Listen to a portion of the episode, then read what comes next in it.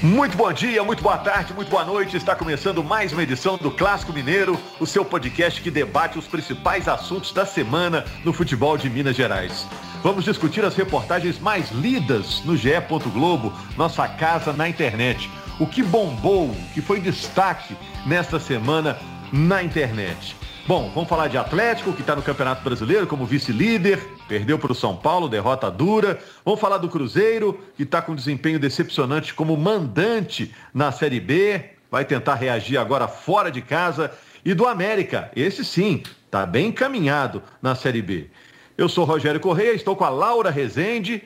Laura vai apresentar para a gente os nossos dois debatedores de hoje. Tudo bom, Laura? Ei, Rogério, tudo bem? Mais uma vez aqui a gente batendo um papo legal, uma resenha boa. E hoje com, Tamo junto. com dois convidados sempre especiais que estão aqui com a gente, o Elton Novaes e o Guto Rabelo. É difícil conseguir horário na agenda dos dois, mas eu estou começando a deixar marcado já, sabe, Rogério? Sejam bem-vindos. É bandeira 2, né? Bandeira 2. Sempre um prazer, Rogério, Laura, Elton, estar tá aqui com vocês. Uma alegria sempre estar junto com vocês. Pode deixar reservado aí no lugar sempre. Vamos direto ao assunto, gente. Como a gente sempre faz aqui no podcast, o Atlético perdeu para o São Paulo, perdeu por 3 a 0. O Atlético é vice-líder, tem 46 pontos, 7 a menos que o São Paulo. E faltam 12 jogos para o Atlético até o fim do campeonato. Ainda dá, ficou difícil. Eu sei que a imprensa gosta de antecipar, né? Ah, agora já está definido tal coisa. Eu sou mais conservador, eu gosto de esperar mais para o finalzinho. E vocês? A partida só acaba quando acaba, o campeonato só acaba quando acaba. acaba. Tem, tem ainda muitos jogos, apesar de ser uma distância é, significativa do São Paulo, né? Não, não, são poucos pontos, digamos assim, são mais de dois jogos de diferença, é, mas ainda eu acho que se o torcedor atleticano tem um ano que ele sonha com o Campeonato Brasileiro, é esse, não é por agora, na reta final, que dá para desistir assim. Eu acredito que o campeonato ainda pode trazer surpresas, não só o Atlético, mas tem o Flamengo aí também. E aí é esperar. É, o, o jogo só termina quando acaba. É, eu também sou conservador nesse sentido. Eu acho que ainda tem muito campeonato pela frente. É claro que depois de uma derrota para o líder do campeonato, o torcedor tende a ficar muito frustrado e, e Muitos podem até jogar a toalha, principalmente pelo que o Atlético não conseguiu desempenhar ontem, né? Talvez tivesse perdido o jogo, mas jogando muito melhor, é, o torcedor pudesse ficar um pouco mais entusiasmado. Mas tem muito campeonato, né, gente? Se a gente imaginar como é que as coisas mudam rápido, né? Domingo à noite era aquele sentimento de esperança. Tinha vencido o Atlético Paranaense fora, o São Paulo perdeu o clássico. Então, é, a próxima rodada pode trazer elementos novos. De repente, uma derrota do São Paulo para o Fluminense, é, que é um adversário também das primeiras posições. O São Paulo vai estar envolvido com o Grêmio na Copa do Brasil. O jogo contra o Grêmio é na quarta, no final de semana tem o Fluminense, quer dizer, a gente não sabe que time o São Paulo vai pôr. E o Atlético joga contra o Curitiba em casa, então muita coisa ainda pode acontecer. A diferença é, é uma diferença importante, mas é, o campeonato está em aberto. Eu gosto de o trabalhar... Eu acho que o Elton, o Elton tá pensando meio diferente, né, Elton? Bem diferente, o Rogério. Eu gosto de trabalhar bastante com a questão de números, né? E os números do São Paulo, né? O, o, poucas derrotas dentro do campeonato, um time que tem mantido uma sequência boa de jogos consistentes.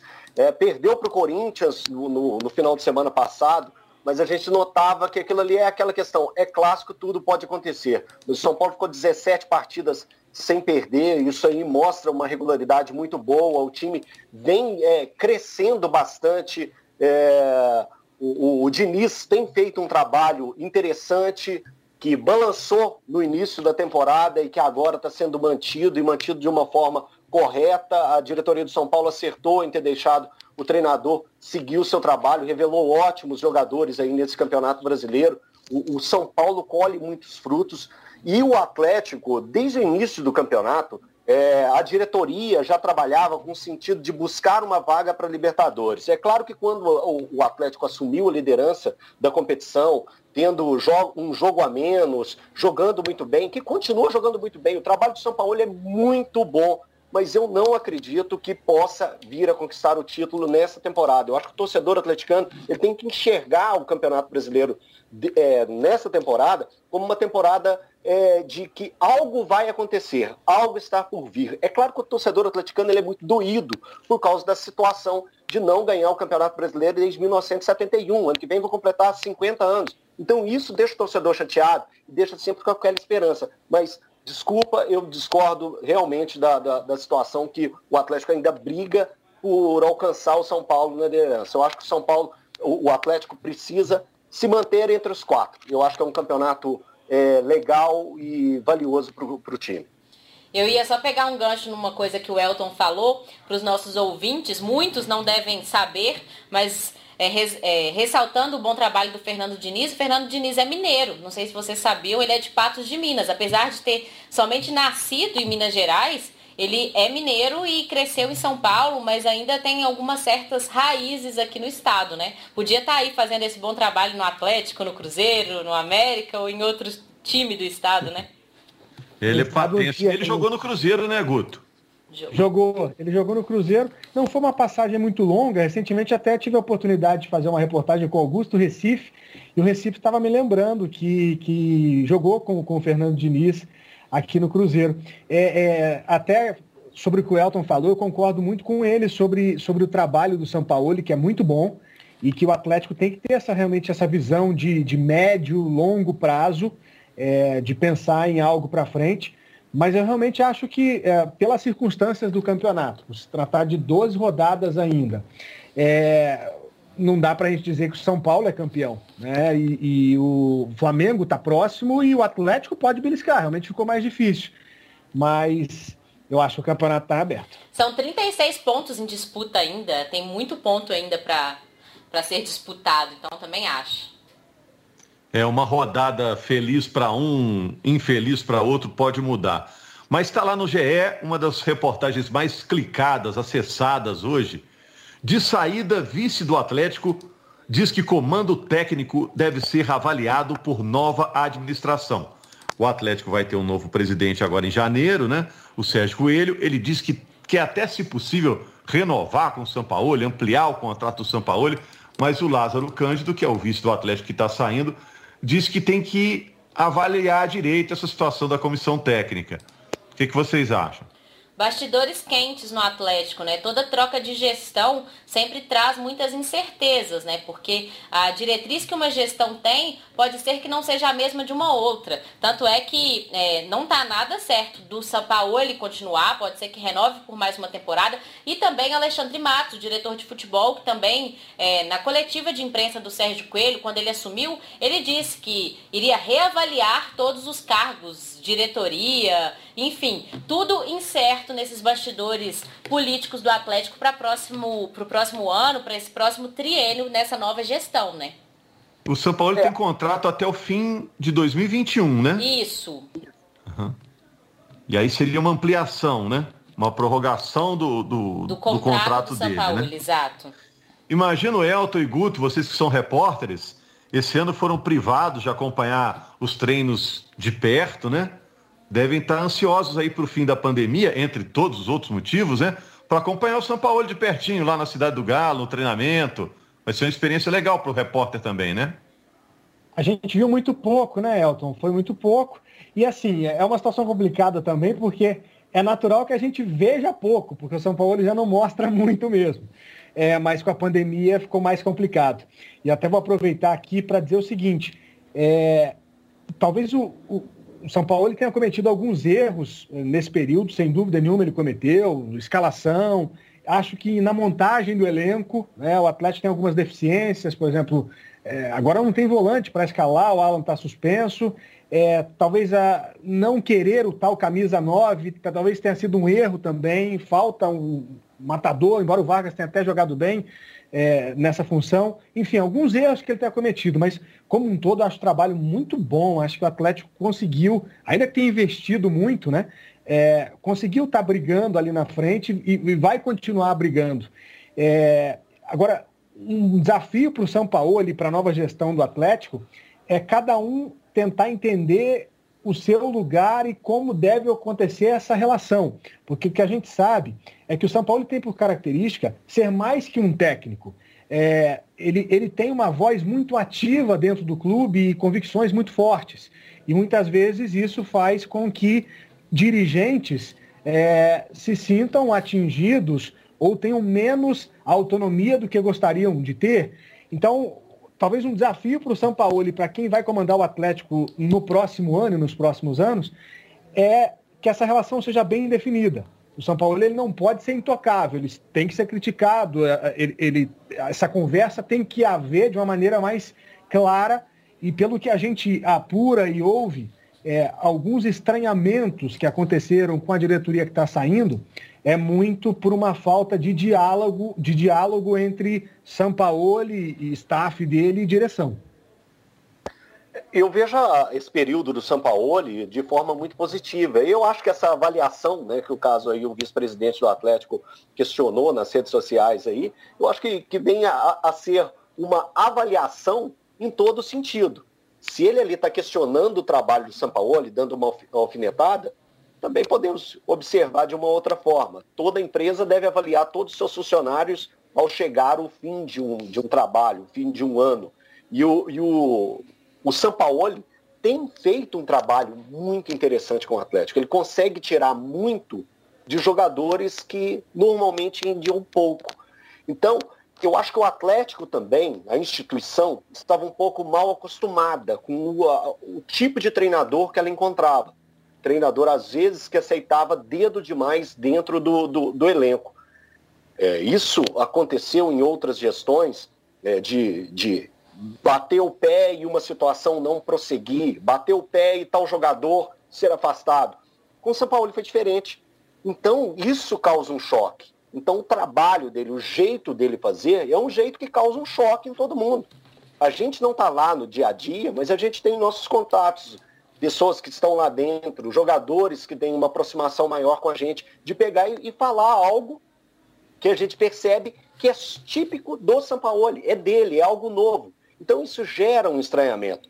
Mas eu, vendo de fora, como jornalista, como um cara que estuda futebol, que vê futebol o tempo todo, que acompanha o que acontece ao longo dos anos, o trabalho é muito bem feito e deve ser valorizado. Acredito que o Sérgio Coelho, que é o novo presidente do Atlético, vai sim sentar com o Sampaoli e acertar um novo contrato e dando para ele carta branca e indicando para ele que novos nomes, nomes fortes, vão vir para o Atlético na próxima temporada. O Atlético quer o ano de 2021 fazer história e conseguir sim esse título do Campeonato Brasileiro que tanto o torcedor espera. Ô Laura, vamos falar de Cruzeiro. O Cruzeiro está na Série B. O Cruzeiro está na décima posição. No momento ele está sete pontos né, abaixo do G4. Ele tem que entrar entre os quatro primeiros em nove jogos até o fim da, da Série B para voltar para a Série A. E tá lá no GE que o Cruzeiro está acertando um pouco a vida dos jogadores. Né? O Cruzeiro paga parte dos salários atrasados e planeja colocar folha em dia até o fim do ano. Isso é fundamental, né? Porque esse é o tipo do problema que depois acaba aparecendo de alguma maneira em campo, né, Laura? Salário atrasado, né? Exatamente. O Cruzeiro sabe muito bem disso pela temporada passada, né? Muitas vezes isso se refletiu dentro de campo na Série A, o que acabou resultando no rebaixamento do Cruzeiro ano passado, numa temporada muito ruim. E esse ano também vem convivendo com salários atrasados, com direitos de imagem, desde que o presidente Sérgio Santos Rodrigues assumiu, ele tem tentado bancar e arcar com esses pagamentos em dia. Mas a gente sabe que não é uma realidade só do Cruzeiro, isso faz parte do futebol brasileiro hoje, salários atrasados. Mas querendo ou não, quando chega duas folhas vencidas, já está indo para a terceira, isso acaba desmotivando não só. É, os atletas, como toda, todos os funcionários do clube, porque a gente tem que pensar num, numa questão mais macro que reflete dentro de campo, como você disse, desde os funcionários, o, o roupeiro, a faxineira, a cozinheira, todo mundo que está ali trabalhando, salários menores até, que impactam de uma forma ger, geral no, no Cruzeiro dentro de campo. Mas isso de pagar os salários, o Cruzeiro que tem, vem de certos resultados bons desde que o Filipão chegou, reflete também nessa, nesse bom momento que o Cruzeiro tem, apesar de não conseguir ainda uma sequência de vitórias, né? Principalmente jogando dentro de casa, que hoje é o maior problema do Cruzeiro no campeonato. Pois é, isso que eu queria perguntar para o Elton e para o Guto. Também está lá no GE, uma das matérias mais lidas. Cruzeiro está entre os melhores ataques como mandante, mas só não foi vazado em 26% dos jogos. Ou seja, em apenas um quarto das partidas, o Cruzeiro não tomou gol em casa. Como explica o Cruzeiro estar tá rendendo tão pouco em casa na Série B? Estava até olhando, são cinco vitórias, cinco empates e cinco derrotas. É muito pouco. Essa campanha em casa está atrapalhando demais a vida do Cruzeiro na tabela, né? É, então, hoje no Globo Esporte a gente exibiu uma, uma reportagem até falando sobre isso, Rogério. A gente mostrando como é o Cruzeiro dentro de casa e como é o Cruzeiro fora de casa. Quando a gente pensa que em 14 partidas fora de casa, o Cruzeiro venceu 7, a gente vê como que o Cruzeiro se torna grande jogando fora de casa e não respeita o adversário, passa por cima e consegue os pontos necessários. Tem um aproveitamento muito alto, aproveitamento de 60% jogando fora de casa. E aí você pega os números do Cruzeiro, como você apresentou aí, apenas cinco vitórias jogando no Mineirão, no Mineirão, jogando em Belo Horizonte, né? De uma forma geral, que agora o Cruzeiro está mandando os jogos Exato. até o campeonato. Independência também. Independência. Então, é, é algo que a gente fica questionando por que, que isso acontece. E a gente pergunta, né, nós, repórteres, nós perguntamos isso pra, para os jogadores. E eles não conseguem achar uma explicação técnica para isso. Por que, que o Cruzeiro não consegue desempenhar um bom trabalho dentro de Belo Horizonte? Às vezes pode ser a, a, a tensão criada em cima do jogo em Belo Horizonte, que já veio a história do Sal Grosso, não teve Sal Grosso no jogo do, do CSA, contra o Brasil deu certo, ah, e o jogo do CSA, o Cruzeiro acaba quando a gente acha que vai, o Cruzeiro dá uma travada e não consegue conquistar os pontos necessários jogando aqui dentro de Belo Horizonte. Que se isso tivesse acontecido, vamos lá pegar por baixo de, de é, cinco empates que o Cruzeiro tem, transforme cinco empates aí em pelo menos duas vitórias. Onde que o Cruzeiro estaria agora? Então, quando a gente pensa que o Cruzeiro, ah, caramba, o Cruzeiro perdeu seis pontos no início do campeonato, o sentimento de torcedor, mas aí vem para o campo de jogo. Vamos lá, jogando no Mineirão, o Cruzeiro perdeu 25 pontos. É muito mais que os seis que foram é, dados pela FIFA. Então, é uma questão que, que a gente tem que torcer para o Cruzeiro mudar essa história. A gente só não espera que mude a história jogando fora, né? Porque vindo dois jogos fora de casa aí para o Cruzeiro emplacar essas duas vitórias, quem sabe se aproximar ainda mais do G4, viu, Rogério?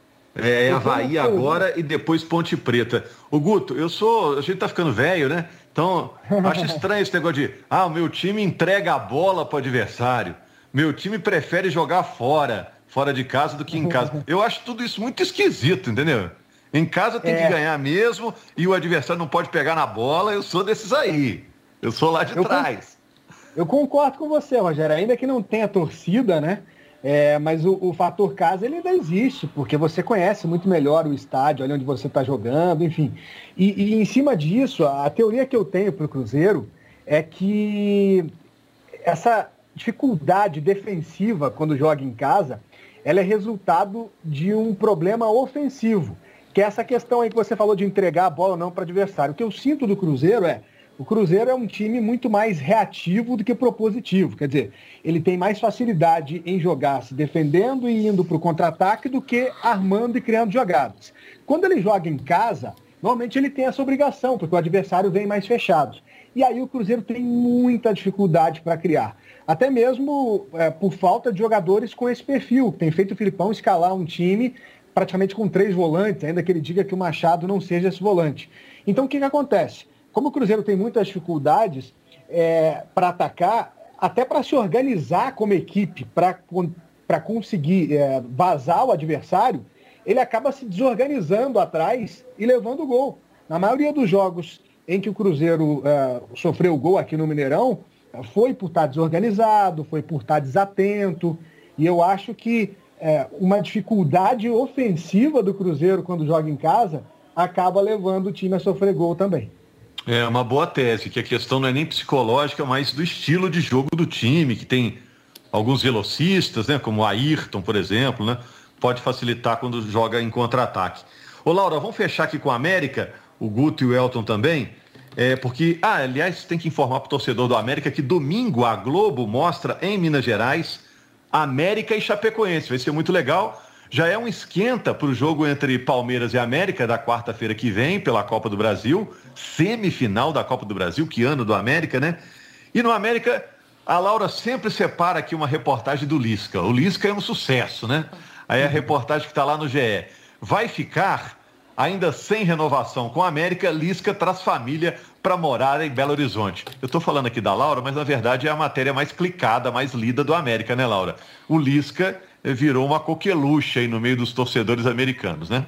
É verdade. Você disse do duelo de quarta-feira de América e Palmeiras e também do, do próximo jogo do América na Série B contra o líder Chapecoense, a líder Chapecoense. Eu confesso que eu tô bem ansiosa para ver esse jogo de América e Palmeiras, viu? Até pelo que o, o Palmeiras tem apresentado aí nos últimos jogos. É, bem chegando de uma forma bem forte aí no campeonato, também na Libertadores.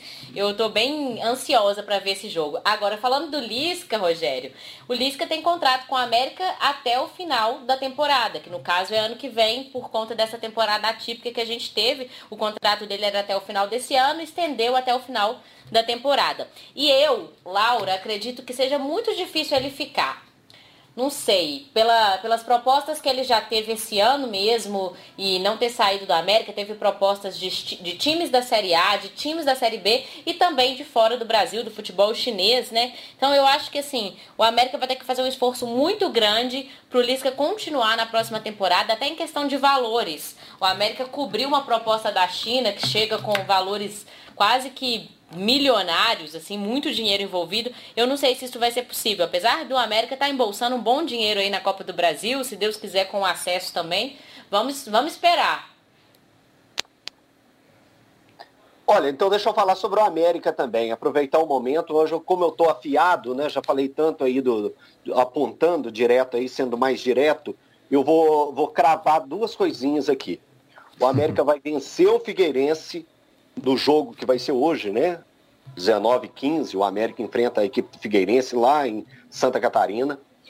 E vai, no domingo, jogo transmitido pela Globo, às 16 horas no Independência, ganhar da Chapecoense e se tornar líder do Campeonato Brasileiro da Série B. Já estou cravando isso. E outra coisa que eu cravo, o Lisca só sai do América com uma proposta do exterior. Aqui no Brasil, o América segura ele. Anotem tudo isso aí que eu disse. Ô, Rogério, só antes do, do Guto falar, é, para eu interromper aqui, tava rolando na redação agora há pouco, a gente tava na resenha lá, o Elton tava, tá rolando a aposta pesada aí de quem que vai garantir a liderança no domingo, se é Chape ou América, viu?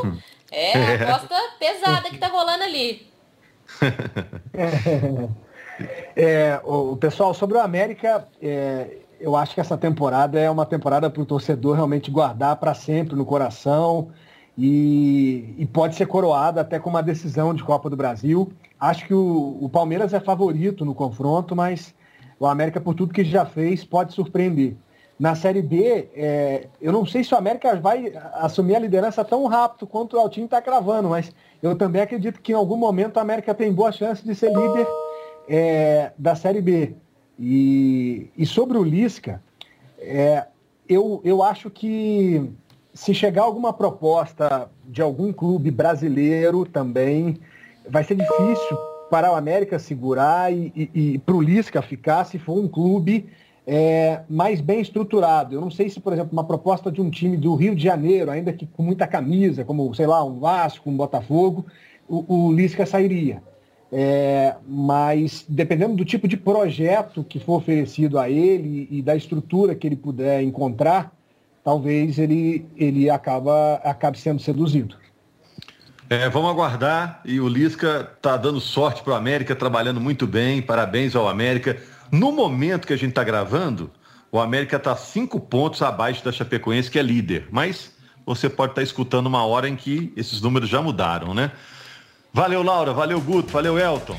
Obrigada, gente. Valeu, Mais uma Rogério. vez, sempre Prazer legal. Estar com vocês. Um abraço, satisfação sempre. Valeu, El. Tá anotado aqui. Sua previsão tá anotada, hein? Sua bola de cristal, vamos ver se ela tá funcionando. o, El, o Elton tá hipotecando o 13 terceiro dele aí nas apostas. Valeu. Obrigado a você que acompanhou. Na semana que vem estamos de volta com mais uma edição do Clássico Mineiro, seu podcast que fala dos assuntos da semana do futebol de Minas Gerais. Grande abraço.